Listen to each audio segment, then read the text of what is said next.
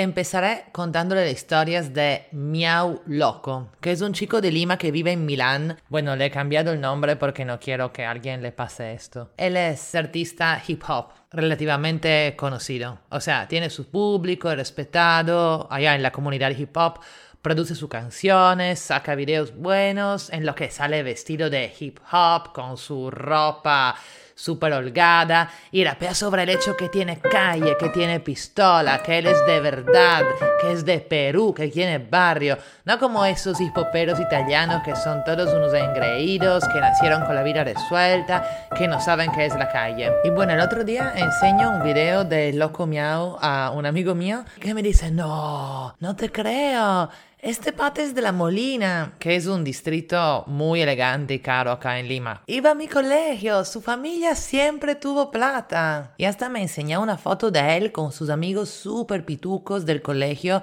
Pituco sería fresa acá en Perú y todos en camisa, ah, llegando a una de las playas más caras de Lima. O sea, cero calle, cero pistola, cero barrio. Eran chicos que se habían criado con nanas, empleadas domésticas en eh, mansiones con piscinas. Y yo le enseñé a mi amigo las redes italianas del pata y se le veía completamente distinto. Look latino, urban, gorro, tatuajes en el cuello, buzo oversize y sus letras. Bueno, creció entre las balas ustedes no saben qué es el barrio, la vida me hizo duro.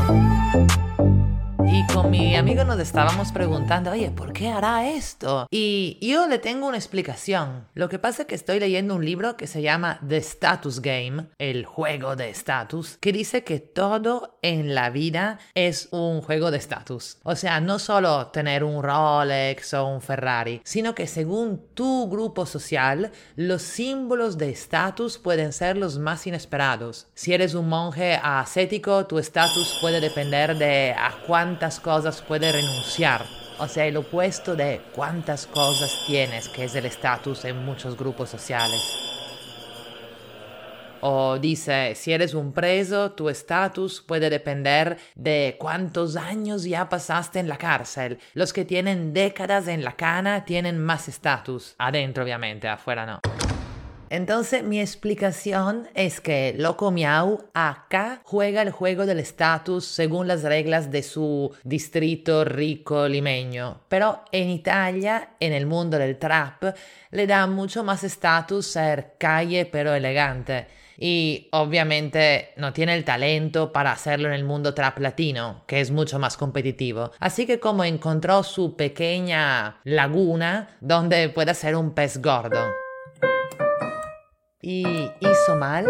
Bueno, miente, pero se alarga la vida. ¿Cómo así? Bueno, hay estudios que demuestran que nuestro estatus afecta nuestra salud, todas las demás condiciones siendo iguales. ¿Qué significa eso? Que por ejemplo hay un estudio donde se ha dado una dieta de pura comida chatarra a unos monos babuinos cuya sociedad es muy muy jerárquica como ya les conté hace años en el episodio 9 de este podcast que además es el más escuchado, si todavía no lo han escuchado háganlo. Pero bueno, le dieron comida chatarra a todos estos monos y resultó que los con estatus social más bajo se enfermaban muchísimo más por la comida, aunque comieran exactamente lo mismo. Y lo mismo se ha notado analizando datos de humanos fumadores. Imagínese esto, a paridad de número de cigarrillos fumados, las personas con estatus alto tienen menos consecuencias en la salud. Y acuérdese que estatus alto no necesariamente es clase alta, como le decía,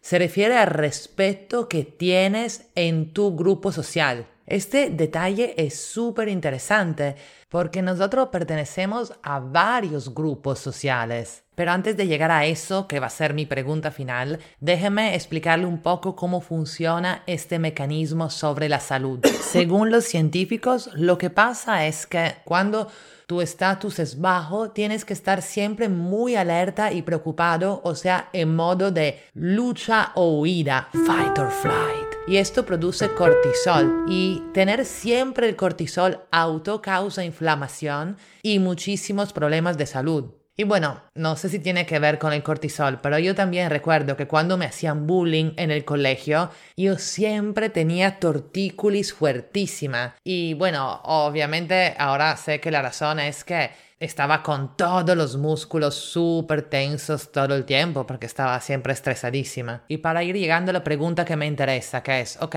pero pertenecemos todos a varios grupos. ¿Podemos elegir el grupo según el cual medir nuestro estatus? Yo no sé, porque por ejemplo en la secundaria yo era muy buena en el colegio, y pero bueno, socialmente era un desastre, ¿no? Pero había otra chica en la misma situación, que también era muy nerd, pero muy buena, y ella estaba súper feliz porque su medidor interno era sus notas, y no cómo le iba con los compañeros del colegio. En vez, a mí no me importaba nada de las notas, y solo me importaba que todavía no me había besado con nadie y que no era amiga de los cools.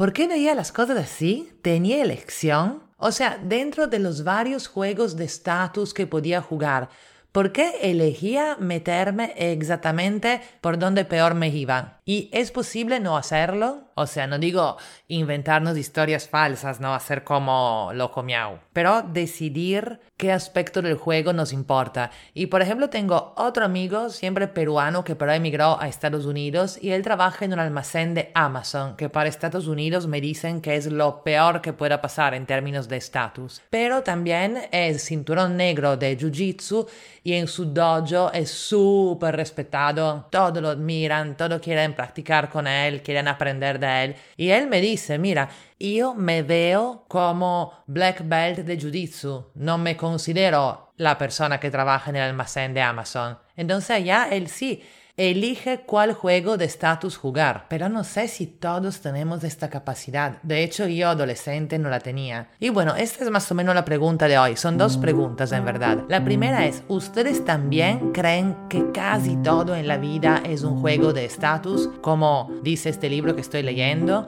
Y la segunda es, de ser así, ¿podemos entrenarnos a elegir qué juego jugar y en qué cancha jugar el juego? Me van contando es como, bueno, yo en este momento estoy jugando en la cancha de intentando hacer un podcast con seguidores. No saben cuánto me ayudaría la salud y me bajaría el cortisol el hecho que ustedes se suscriban y compartan, sin mencionar el estatus que le daría a ustedes con sus amigos hacerles conocer un nuevo podcast que no conocían. Ay, hablando de amigos, si alguien de ustedes reconoció Loco Miau entendió cuál es su verdadero nombre, por favor no le digan nada, que no quiero que me asalte con su pistola.